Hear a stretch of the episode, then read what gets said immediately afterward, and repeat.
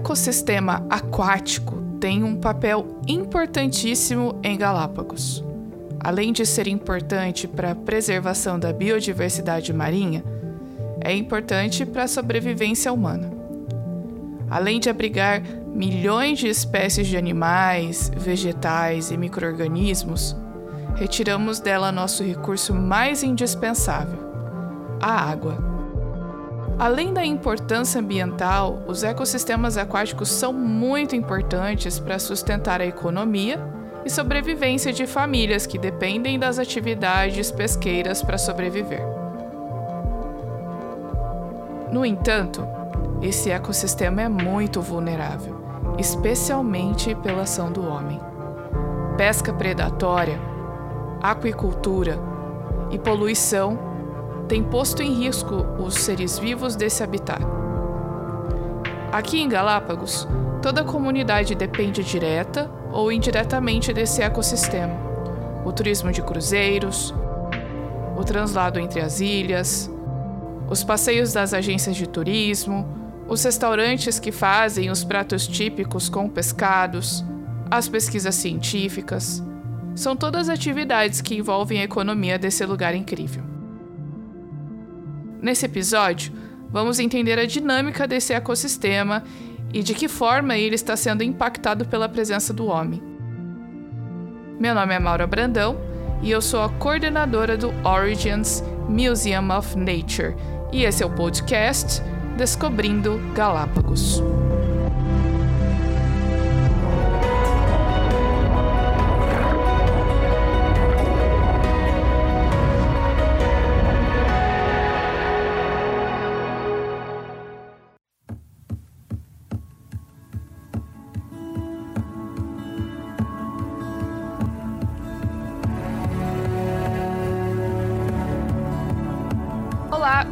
Bem-vindos ao segundo episódio do podcast Descobrindo Galápagos e hoje nós vamos conversar sobre o ecossistema marinho, que vocês já perceberam pelo início desse episódio que é extremamente importante para essa região.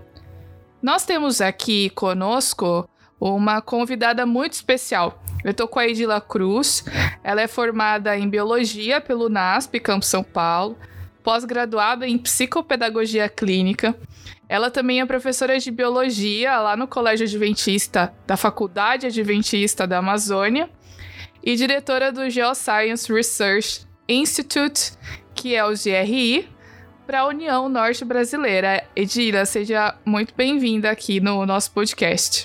Ah, que alegria ter a oportunidade de conversar com vocês. Falar sobre ecologia é sempre muito agradável. Falar sobre Galápagos, então, é fantástico, justamente por conta de toda a biodiversidade que tem nesse local. E é muito bom estar aqui com vocês. Legal, Edila. Bom, ó, eu já vou te adiantar que a gente vai ter outros assuntos aí que tem a ver com biologia, então pode ser que você volte para participar outras vezes. Já deixa até avisado aqui. É, pode deixar que eu já, já estou me preparando para esse momento. Então, é, vamos começar então com o nosso assunto, porque eu fico pensando, né? Eu acho que todo mundo que é acostumado desde pequenininho na escola e a gente sempre aprende sobre o lugar onde os animais vivem, né? O famigerado habitat. Então, é muito importante a gente falar disso, porque mesmo sendo um assunto bem básico, ainda tem gente que tem dúvidas.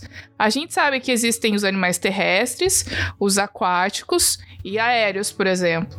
Mas e aqueles animais como o jacaré que a gente tem aí no Brasil, aí na Amazônia, no Pantanal, que vivem em dois ambientes? Como que a gente pode classificar, Edila, esses animais? Beleza, Maura, vamos começar do início.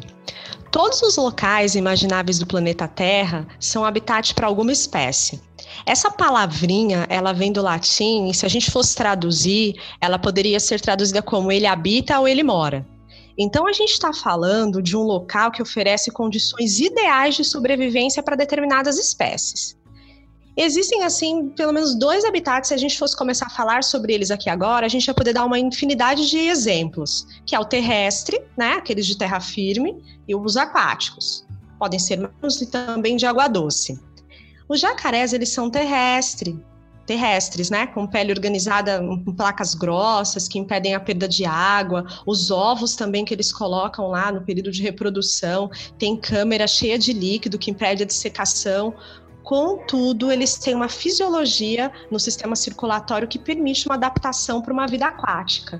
Assim como as aves, que também podem estar no ambiente aéreo, por conta das adaptações anatômicas que elas têm no voo para voo, né? O bico, as penas, o formato dos ossos na parte peitoral. Então são adaptações que permitem essa passagem aí por esses ambientes. Muito interessante. Inclusive, aqui em Galápagos tem muitas aves marinhas, né? Então a gente fica pensando, ah, é, a ave marinha, ela, ela vive no mar, ela vive no ambiente terrestre, ela voa. Eu acho que é mais também pelo fato de que esses animais dependem muito do mar, né? Eles se alimentam, eles tiram a comida deles, muitos moram na beira, ali nas rochas, fazem seus, seus ninhos muito próximos. Então é bem interessante a gente falar sobre esse tipo de classificação, né? Verdade. Agora, eu acho que a gente uh, poderia aproveitar a oportunidade, então, e a gente citar alguns animais marinhos que são famosos aqui de Galápagos. Uma das coisas que faz Galápagos ser muito interessante é o fato de que, assim, tem muitos representantes e de várias classes de animais que têm hábitos marinhos, né?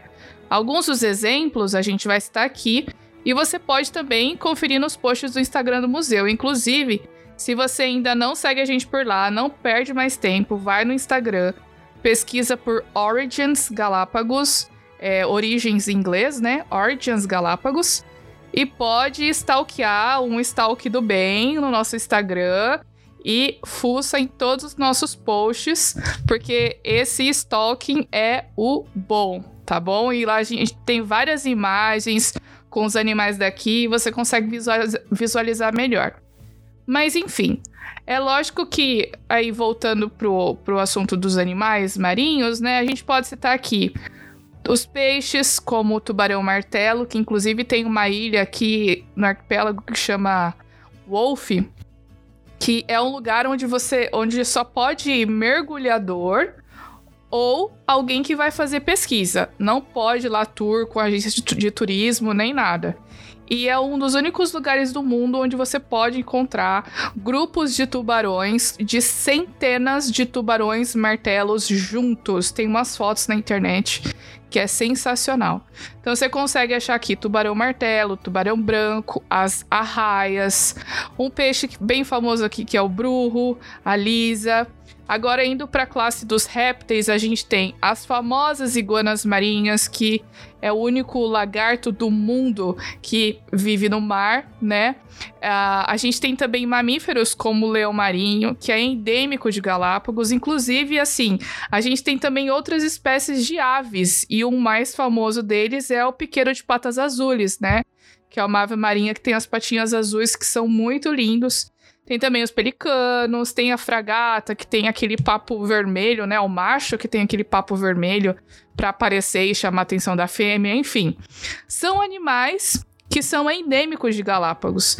E esse termo endêmico, quando a gente fala dele em ecologia, significa que são espécies que são encontradas apenas aqui. Você não encontra naturalmente em nenhum lugar do mundo. Agora a gente vai falar mais um pouco sobre ecologia e explorar os tipos das relações, então, que existem entre esses animais, lógico, focando no ecossistema aquático. Antes de tudo, eu acho muito importante a gente definir alguns termos nesse tipo de ambiente da comunidade marinha. Então, de acordo com a capacidade de, a capacidade de deslocamento, a gente tem aí, né, Edila, aqueles animais que são bentônicos, os planctônicos e os nectônicos também. É isso aí, Maura.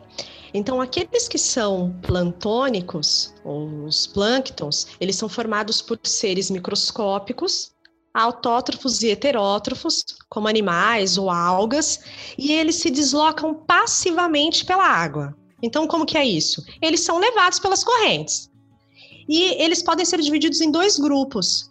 Aqueles que são fotossintetizantes, né, que são autotróficos, que a gente chama de fictoplâncton, que são extremamente importantes, porque além de ser base para a cadeia alimentar marinha, eles também produzem o oxigênio que a gente respira. E aqui a gente já vai aproveitando para falar, Maura, para acabar com aquele mito de que a Amazônia é o pulmão do mundo. Na verdade. Isso é muito sério, porque tem muita gente que reproduz isso e não sabe que isso é errado na biologia, né? Pois é.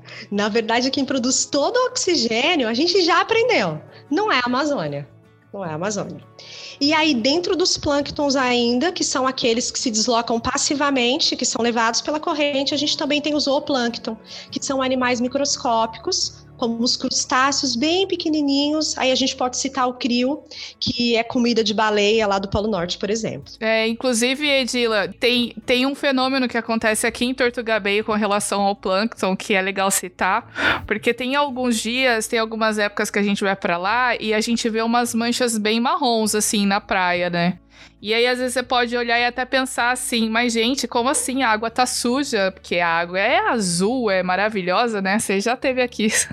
você conhece Tortuga Bay. Eu não esqueço essa água é azul. É inesquecível, né? E aí, de repente. Inesquecível. É, de repente você vai lá na praia e você vê aquela coisa toda marrom. E assim, é, é um esquema meio feio, né? Mas na verdade aquilo nada mais é do que plâncton, né? É uma alga parda e que fica ali e se você ficar prestando atenção, ela muda de posição porque ela vai com as correntes. Então, uma hora a corrente é, tr trouxe ela para cá. E se você andar mais 5, 10, 15 minutos na orla, você vai ver que pode ser que aquela mancha marrom acompanhe o movimento da água ou vai para outro lugar. E de repente o que estava tudo marrom fica tudo normal de novo. E não causa alergia, não no caso dessa alga. Não tem nenhuma substância tóxica, por exemplo. Então, é um fenômeno bem interessante, assim, que acontece aqui na praia. Legal, literalmente deixa a vida me levar, né? Eles não são ativos é. aí nessa movimentação. Quem, Quem diria o Zeca Pagodinho? Não é? Já os néctons, Maura, totalmente ao contrário, né? São aqueles que uhum. são ativos. Então eles vão nadando e eles vão vencendo as correntes marinhas, né? É o caso dos peixes, de mamíferos aquáticos, e aí em Galápagos tem uma série deles, cefalópodes Sim. e outros grupos de animais. Então esses nadam, eles são ativos. E os bentônicos ou bentos são aqueles animais que vivem no leito do mar, enterrados na areia. Eles podem ser sésseis, como alguns tipos de quinidário, as esponjas, as estrelas do mar. Então, esses aí são aqueles que vivem enterrados na areia. É, isso é, é muito interessante da gente saber os papéis que esses animais desempenham aí nesse ecossistema, porque isso tem ligação direta com as relações entre eles. E aí a gente já pode começar a falar agora. Lógico que aqui não é uma aula de biologia, por mais que pareça, mas a gente pode falar rapidamente do conceito de cadeia alimentar, por exemplo, né? Porque aqui eu posso citar é, um exemplo de Galápagos, de uma cadeia alimentar bem simples, falando das iguanas. As iguanas marinhas são é, herbívoras. Apesar que esses dias atrás eu vi uma iguana marinha roubando um pedacinho de, de peixe que os pescadores estavam limpando. Então a gente ficou meio confusa com essa classificação. Oportunista. pois é, né? Apareceu ali, vai que dá certo, mas é, e aí, assim, vamos então considerar que ela é herbívora. Ela se alimenta das algas. Então ela vai para a praia, ela mergulha, ela vai nas alguinhas, depois ela volta para descansar na areia, certo? Ela na idade adulta não tem predador natural. Quando ela tá no filhotinho ali, pequeno, ela pode ser predada por é, aves de rapina, por exemplo. Inclusive, eu já vi lá em Tortuga Bay, Edila, foi muito interessante. Eu tentei filmar, mas não consegui. É um, uma ave, uma gaivota, com uma iguaninha pequenininha, devia ter uns 10 centímetros, e, e tinha umas três ou quatro, e elas estavam brigando pela iguana, né? E aí a gente fica torcendo, tipo, será que a iguaninha vai conseguir Fugir? se salvar? É, porque teve uma hora que a iguana caiu, né, da, do bico da, da ave, e a gente agora, a iguaninha levanta, força, vai. E não, eu acho que só ali na briga entre as aves ela acabou morrendo, sabe? Ah. fiquei triste. É. É, mas enfim, é, quando elas estão na idade adulta, então elas não estão predador, elas não têm predador natural. Então vamos considerar esse exemplo. Agora a gente na cadeia alimentar a gente tem principalmente ali dois tipos, né? Tem o consumidor e tem o produtor. Os produtores vão ser sempre os plânctons ou as plantas, são organismos autotróficos, fazem fotossíntese. E os consumidores são aqueles que se alimentam direta ou indiretamente do, do, do produtor, né? Então, se a gente for aqui considerar a iguana marinha, a iguana marinha se alimenta da alga. A alga é o meu produtor e a iguana marinha é o meu consumidor primário, porque ele se alimenta diretamente do produtor, né? Agora, se a gente uh, for então pegar uma cadeia alimentar mais complexa, uh, por exemplo, é, o leão marinho, ele é um animal carnívoro daqui, é um mamífero, né? O macho pode aí chegar a dois metros e meio os maiores, dois metros normalmente. A fêmea é sempre um pouco menor, um metro e meio. O leão marinho se alimenta de peixes, de moluscos, como lulas, por exemplo, polvo, se alimenta de crustáceos. Então a gente vai considerar a seguinte cadeia alimentar aqui, começando pelo produtor, que no caso pode ser uma alga, né, o, o fitoplâncton. Ele vai servir de alimento para o zooplâncton, que nesse caso é o meu consumidor primário. E aí o zooplâncton vai servir de alimento para o crustáceo, que vai ser o meu consumidor secundário, e que vai servir de alimento para o leão marinho, que é o meu consumidor terciário. Então, assim, não para por aí também, porque o leão marinho, inclusive, pode ter um predador, e todo mundo sabe aqui quem que provavelmente é o predador do leão marinho, né, que é o tubarão. Só lembrando também que, assim, para você que não tá muito familiarizado com a com o que é a cadeia alimentar é quando a gente tem, então, esse fluxo de energia que é unidirecional, né? Ele vai do produtor para o consumidor primário, para o secundário, para o terciário, enfim, até aquele que está no topo da, da cadeia. Mas, Edila, as coisas não são tão simples e a vida não é fácil. a gente sabe que. Já diria a iguaninha é, aí, né? Pois é, é. A gente sabe que pode existir situações aí em que as cadeias alimentares acabam se misturando, porque o nosso ecossistema é super complexo. Como que é isso? É verdade. Então nem tudo é tão simples assim como a gente imagina, né? Os seres vivos eles não têm apenas uma única opção alimentar dentro do local onde eles vivem. Então essas relações elas podem ser muito complexas. E no sistema marinho de Galápagos como em qualquer outro ecossistema, as cadeias alimentares elas podem se cruzar e se misturar. Então, o produtor de uma cadeia, ele pode ser o produtor de outra cadeia também. Você estava falando das iguanas agora há pouco comendo as algas. Essas algas que servem de alimento para as iguanas, elas não servem de alimento somente para as iguanas, elas podem servir de alimento também para peixes, né? Então a gente tem aí duas cadeias já se cruzando, né? Porque esses peixes uhum. vão servir de alimento para peixes maiores e para leões marinhos, e então a gente tem uma cadeia e outra cadeia que se cruzam. Em ecologia, que é uma das áreas da biologia. Aliás, né, biologia é uma área que adora dar nome para as coisas, em nomes diferentes. Esse, esse cruz. Nossa, é o, é o, é o inferninho do, da galera da biologia que fica se perguntando por que, que esse monte de nome que a gente tem que aprender, pois né? Pois é. Então, é, esse, esse cruzamento de cadeias tem um nome específico. A gente chama isso de teia alimentar. Então, o que, é uma teia? É um conjunto de cadeias que se cruzam e que compartilham os mesmos seres vivos. Pois é, cara, isso é muito interessante. E tá aí, uh, eu acho que a gente pode fazer uma reflexão, né, Edila, do quanto o nosso é, ecossistema é complexo e a gente também consegue ver que nosso Deus que criou esse ecossistema é tão complexo quanto as coisas que ele fez, né? E a gente vê esse tipo de relação entre esses animais, e ainda mais aqui em Galápagos, que Eu vejo e eu acho que você sentiu isso também quando você veio para cá, o como esses animais, apesar de terem essas relações muitas vezes de predatismo, né? Eles vivem em harmonia, né? Você não vê animais agressivos aqui, você consegue é, ver todos e respeitar todo mundo, e eles respeitam também. Eu acho isso muito interessante. É verdade, tem um clima bem amistoso, né?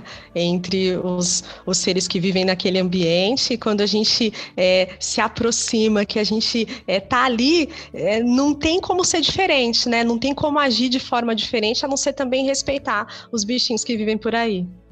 Você sabe que é, muita gente pergunta assim, nossa, mas as iguanas mordem, não sei o quê, e a gente não pode nem chegar perto para dar a, a chance, né, dela atacar. Mas eles, elas são bem tranquilas, não tem problema nenhum.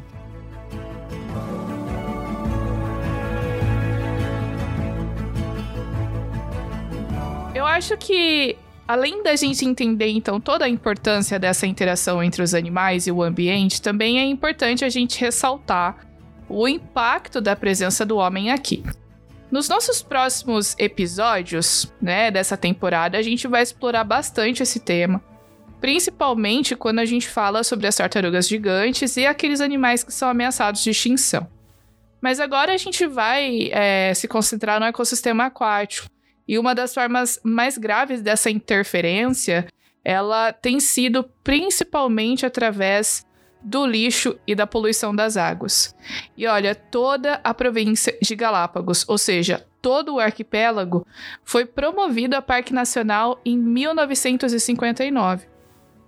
O status de Parque Nacional é muito importante justamente porque é, isso faz com que esse lugar tenha regulamentações mais rígidas, né? Uh, tudo aqui recebe uma atenção especial porque estamos dentro de um parque nacional. E só que uma curiosidade para você que está ouvindo, a Ilha de Santa Cruz, que é onde eu moro e é onde fica o museu, não tem fonte de água doce potável. A água que vem a, da torneira é salobra e tem, olha, tem muitos coliformes fecais. Então, assim, é, desculpa tirar você da ignorância, mas até mesmo a água que sai da sua torneira aí no Brasil também tem coliformes fecais, que nada mais é do que água contaminada com cocô. É isso mesmo. O que acontece, gente, é o seguinte: é que cada país tem uma legislação de limites dessa quantidade. Então, ao final do tratamento da água, do esgoto, se aquela água é, na hora dos testes, apresentar uma quantidade maior do que aquele limite estabelecido pela legislação, ela tem que voltar e passar por todo o processo novamente. Se está dentro dos limites, ela vai para o abastecimento, né? Mas assim, o que acontece aqui, por exemplo, e eu já ouvi histórias de pessoas que trabalham na área da saúde aqui que o processo de tratamento de água em Galápagos, principalmente aqui no caso na Ilha de Santa Cruz, não é muito confiável, porque aqui a gente não tem uma fonte de água doce. A água que a gente é, usa na torneira, né, no caso, vem de reservas de lugares que eles chamam de gretas, que são como se fossem umas fendas grandes nas rochas, né, que formam uns lagos assim, e, e é água salobra né? Então, assim, é, água ah, para cozinhar, para escovar os dentes, água mineral, não tem jeito. Agora, para você tomar banho, lavar louça, essas coisas, aí a gente tem que usar água da torneira é, para coisas mínimas, na verdade, né? Agora tem algumas pessoas daqui que investem, inclusive, em filtros para tentar melhorar a qualidade dessa água. Depois de contextualizar aqui a realidade do, de Galápagos com relação à água, né? Vamos voltar a falar então da água do mar. Ao longo dos últimos anos, Galápagos tem sofrido com um derrame de combustível. É, inclusive, ano passado teve um acidente aí em que é, foi liberado aí uh, vários barris de combustível no mar. É, inclusive tem um vídeo no YouTube, você pode procurar aí, foi na ilha de San Cristóbal. E também tem um problema muito, muito grave com o plástico. Uma quantidade de lixo enorme chega aqui nas ilhas. E assim, eu já vi na praia, e tava na praia, e de repente eu vi uma garfinha de água boiando na água, e quando eu vi tinha um rótulo da China. Então, a gente sofre com lixo que atravessa o mar, todo o Oceano Pacífico e chega aqui até Galápagos. Então, é, é um problema muito complicado e muito sério. Agora, Edila, é, a gente sabe que isso tem muitas consequências, principalmente para a vida marinha. Que, quais consequências a gente pode é, conversar aqui que tem esse impacto do lixo é, nesses ecossistemas? É, esse é um problema sério, bem sério mesmo. E é um crime com todo esse ecossistema incrível de Galápagos. Mas a gente sabe que não é um problema exclusivo daí. Eu estou aqui no, no, ecossistema amazônico e a gente percebe também a degradação desse ecossistema, né? E eu acho que a gente pode falar então das consequências produzidas por dois tipos de poluição. Vamos começar pelo plástico, então, que você disse que é um problema sério é, aí em Galápagos também. A gente não sabe realmente quanto tempo esse plástico ele demora para se para desaparecer na natureza. Então, basicamente, a gente pode considerar que ele vai ficar para sempre no local onde ele está, a menos que ele seja recolhido para ser reciclado. Restos de plásticos, então, eles são ingeridos por esses animais marinhos, né? As tartarugas, as iguanas, os leões marinhos, né? Os piqueiros. É, eles confundem todo esse plástico com alimentos e com ovos de outras espécies, e isso dá um problemão para eles, né? Atualmente tem crescido também, Maura, a preocupação com os microplásticos. Algumas pesquisas apontam os riscos à saúde relativa à poluição gerada por esses microplásticos. O microplástico é esse plástico que chegou ao mar de alguma forma, você falou aí de garrafas vindo da China, né? Por sofrer choque mecânico, ele pode ir se, se fragmentando em pedaços menores. E tem uma pesquisa que foi realizada na, lá na Alemanha, no Instituto de Pesquisa de Sistemas Ambientais, que apontam uma coisa assim terrível, que esse microplástico, ele pode ter a capacidade de absorver produtos tóxicos que já estão no oceano. Olha pesticida, só. metal pesado, outros poluentes orgânicos persistentes, e isso traz danos à saúde e à biodiversidade, assim, de uma forma muito maior ainda do que somente o plástico. Então, aquele, aquele, aquele assunto que a gente estava comentando agora há pouco, é, de cadeia e teia alimentar, tem tudo a ver com esses microplásticos, porque olha só, animais, eles vão se alimentar de plâncton que está contaminado.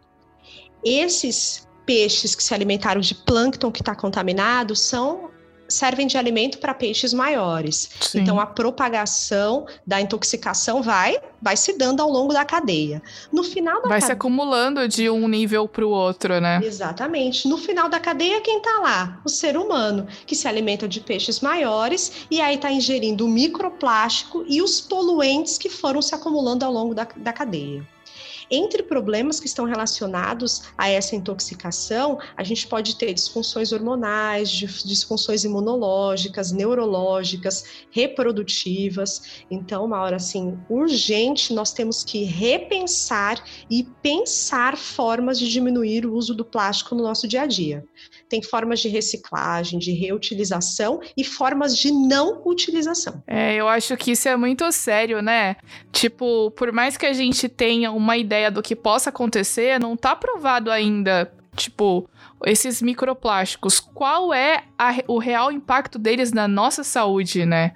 Então, é muito complicado esse tipo de assunto e muitas vezes a gente não entende que a nossa atitude individual ela pode ter o um impacto no todo, né? Porque começa por mim e aí você vê que eu tô mudando, você vai querer fazer igual depois o outro vai querer fazer a mesma coisa. E aí assim a gente vai influenciando todas as pessoas para fazer mudanças, né? Então isso é muito importante. A gente tem mania de achar que uma ação pequenininha que a gente faz não gera um impacto, mas gera sim né? Se cada pessoa do planeta fizer uma parte, mesmo que seja pequena, o, vai, o todo vai ser beneficiado. É, isso não é coisa de biólogo ecochato, tá bom? Somos biólogas, mas a gente afirma essas é coisas verdade. baseados em dados. Vocês estão vendo aqui que a gente está mostrando dados, a gente não está inventando. Então acredita na gente. então, assim, é, aqui em Galápagos tem um programa de resíduos sólidos sólidos que é muito interessante. E só em 2018, eu não consegui achar dados mais recentes, conseguiu recuperar 45% dos resíduos sólidos é, que, que foram é, retirados daqui da ilha, né? E foi a maior taxa de todo o Equador. Uma parte foi, foi enviada para o continente, como plástico e as embalagens de vidro. Aqui não tem é, embalagem de refrigerante, de água, muitas, né, é, com aquele lixo, com aquele plástico que é reciclável. Muitas embalagens são retornáveis, então isso ajuda a diminuir bastante. Mas aquilo que precisa ser jogado acabou sendo levado, né, o plástico e a embalagem de vidro para o continente e eles reaproveitam porque, porque lá tem uma estrutura maior do que aqui para poder é, é, uh, reciclar e reaproveitar esse lixo. Eu só, antes de, de, de passar para frente, eu acho que tem uma coisa muito interessante aqui sobre o lixo, e eu quero falar bem rapidinho aqui, é que eu sempre falo quando eu faço lives com os colégios, né? Inclusive, nesses últimos meses, eu já consegui uh, falar aí, através desse projeto das lives do museu com mais de 20 mil alunos. E eu sempre falo isso, que aqui em Galápagos tem uma consciência muito grande a respeito de conservação.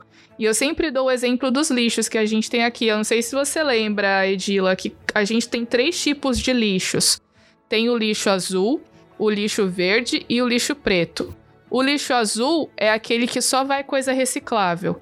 E a, eu tenho aqui em casa três tachos né? Então o azul é reciclável e passa em determinados dias da semana, tipo segunda, quarta e sexta. Aí tem o lixo orgânico, que é o saco verde, que é resto de fruta, casca, resto de comida, né? E que passa todos os dias de manhã. E tem aquele lixo preto, que é lixo que não é nem reciclável e nem uh, é, orgânico, que é lixo do banheiro, por exemplo. E aí a gente coloca no saco preto, que também passa pegando todos os dias. Isso facilita muito o tratamento dos resíduos. Então, é um negócio muito interessante que tem aqui e eu, quando voltar para o Brasil, com certeza vou reproduzir na minha casa. É, isso realmente é bem legal, né? Se a gente conseguir é, propagar essas boas ideias e aplicar, né, no local onde a gente está, nossa, a gente já vai colaborar bastante.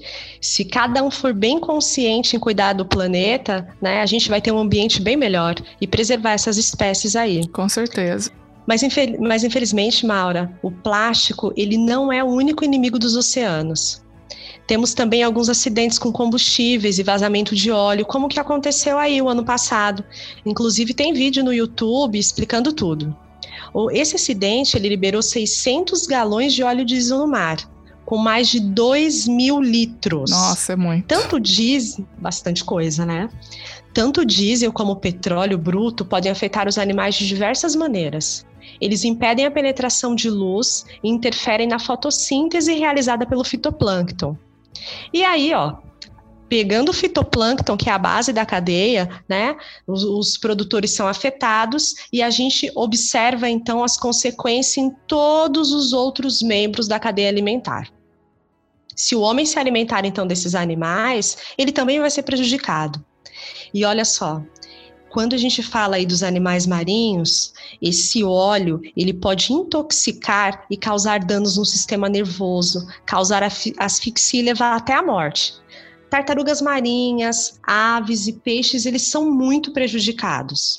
O óleo ele pode ficar preso nas penas das aves, alterar o metabolismo e prejudicar o equilíbrio térmico, fazendo com que ela morra de frio ou calor, dependendo do ambiente onde ela está.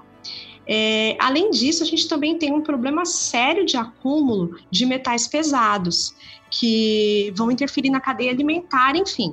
Vai ser a consequência assim devastadora, né? A gente podia ficar horas falando sobre isso porque realmente é um problemaço. É, e você vê, né, um conceito tão simples que a gente observar essa relação entre os seres vivos no ecossistema, a gente consegue entender vários tipos de coisas que acontecem, várias consequências, né, que podem afetar a gente diretamente, isso é muito legal.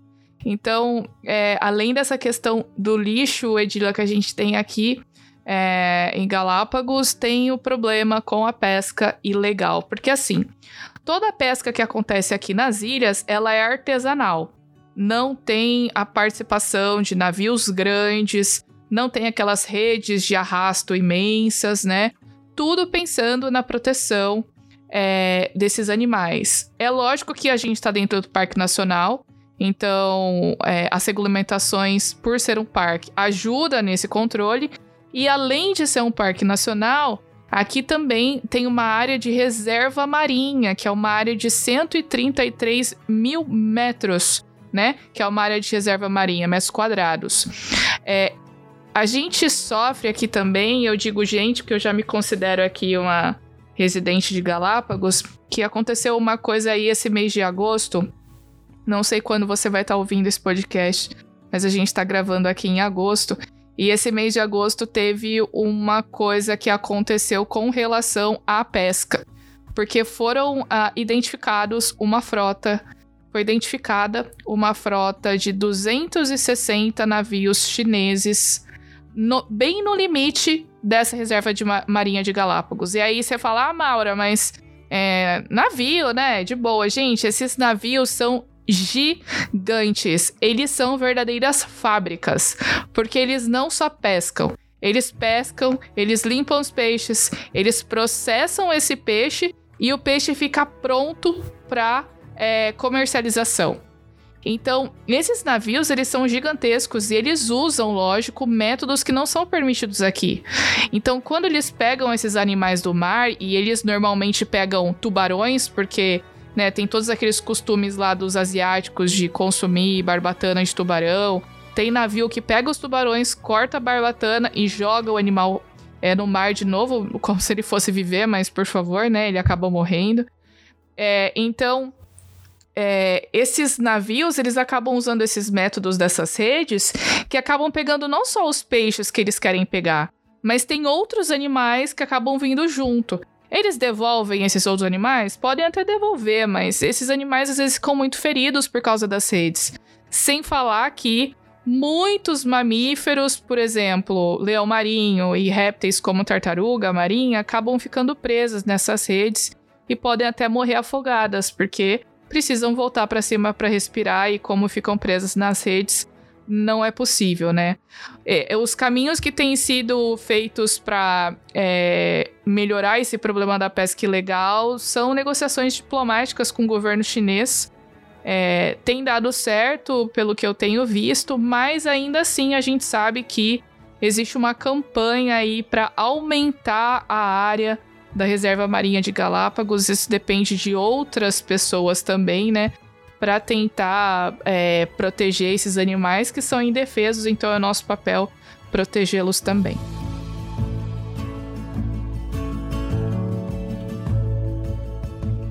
Agora, já chegando no final do nosso episódio, eu acho muito importante a gente refletir o nosso papel frente a esses problemas e como a gente já falou, né? a diferença, a atitude tem que começar pela gente, porque a gente vai influenciar outros, né? E o que a gente faz tem relação direta, tem consequência direta no ambiente. Então a gente precisa ser muito consciente disso, de que a gente tem um papel de proteger essa casa que foi feita para nós. Agora, Edila, aqui no nosso podcast a gente sempre termina com uma recomendação e eu queria pedir para você dizer aí algumas coisas para a gente encerrar e também dizer uma recomendação aí que você fala pro pessoal que seria legal sobre esse assunto. Certo. Primeiro que foi muito legal falar com vocês, bacana.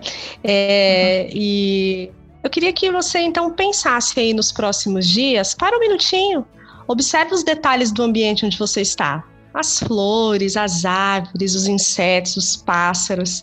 Talvez eles não sejam é, seres vivos únicos como os de Galápagos, né? Não seja um piqueiro de patas azules ou, ou uma iguana negra, mas pode ter certeza que eles são incríveis e eles merecem ser preservados. Eles merecem ter um local agradável para viver e você também. Então, a minha dica de documentário aqui para vocês, vou deixar um documentário, chama Nosso Planeta, tá no YouTube, tem no Netflix também, que é para você se encantar Legal. com a diversidade dos habitats. Quando você assistir esse documentário, eu também vou deixar aqui outra dica. Exercite a sua criticidade e o seu poder de análise, porque esse documentário ele tem alguns conceitos evolucionistas, então vale a pena você exercitar a sua criticidade quando você assisti-lo, tá certo? É, isso é muito importante, né? A gente aqui nos nossos podcasts tem focado na cosmovisão criacionista e a gente vai fazer um episódio só sobre o que é criacionismo para a gente discutir melhor isso, mas é bom, né, Edila, como você falou, a gente assistir esses documentários com senso crítico, com a anteninha ligada, pra é, pensar, né? Será que foi desse jeito mesmo? Será que é isso mesmo? Para ter é, esse poder de é, criticidade, como você disse, né? É muito legal. É verdade. Eu quero recomendar aqui um episódio de uma série documental da Netflix, que é o History 101. E eu não lembro como que tá em inglês, é, como que tá em português, mas em inglês é History 101, deve ser História 101, que tá na Netflix também. E o episódio 4, são episódios curtos de 20 minutos, que falam, fala sobre a história do plástico. E fala algumas dessas questões que a gente falou aqui do acúmulo, da dificuldade é, para desaparecer e todas essas coisas que a gente comentou.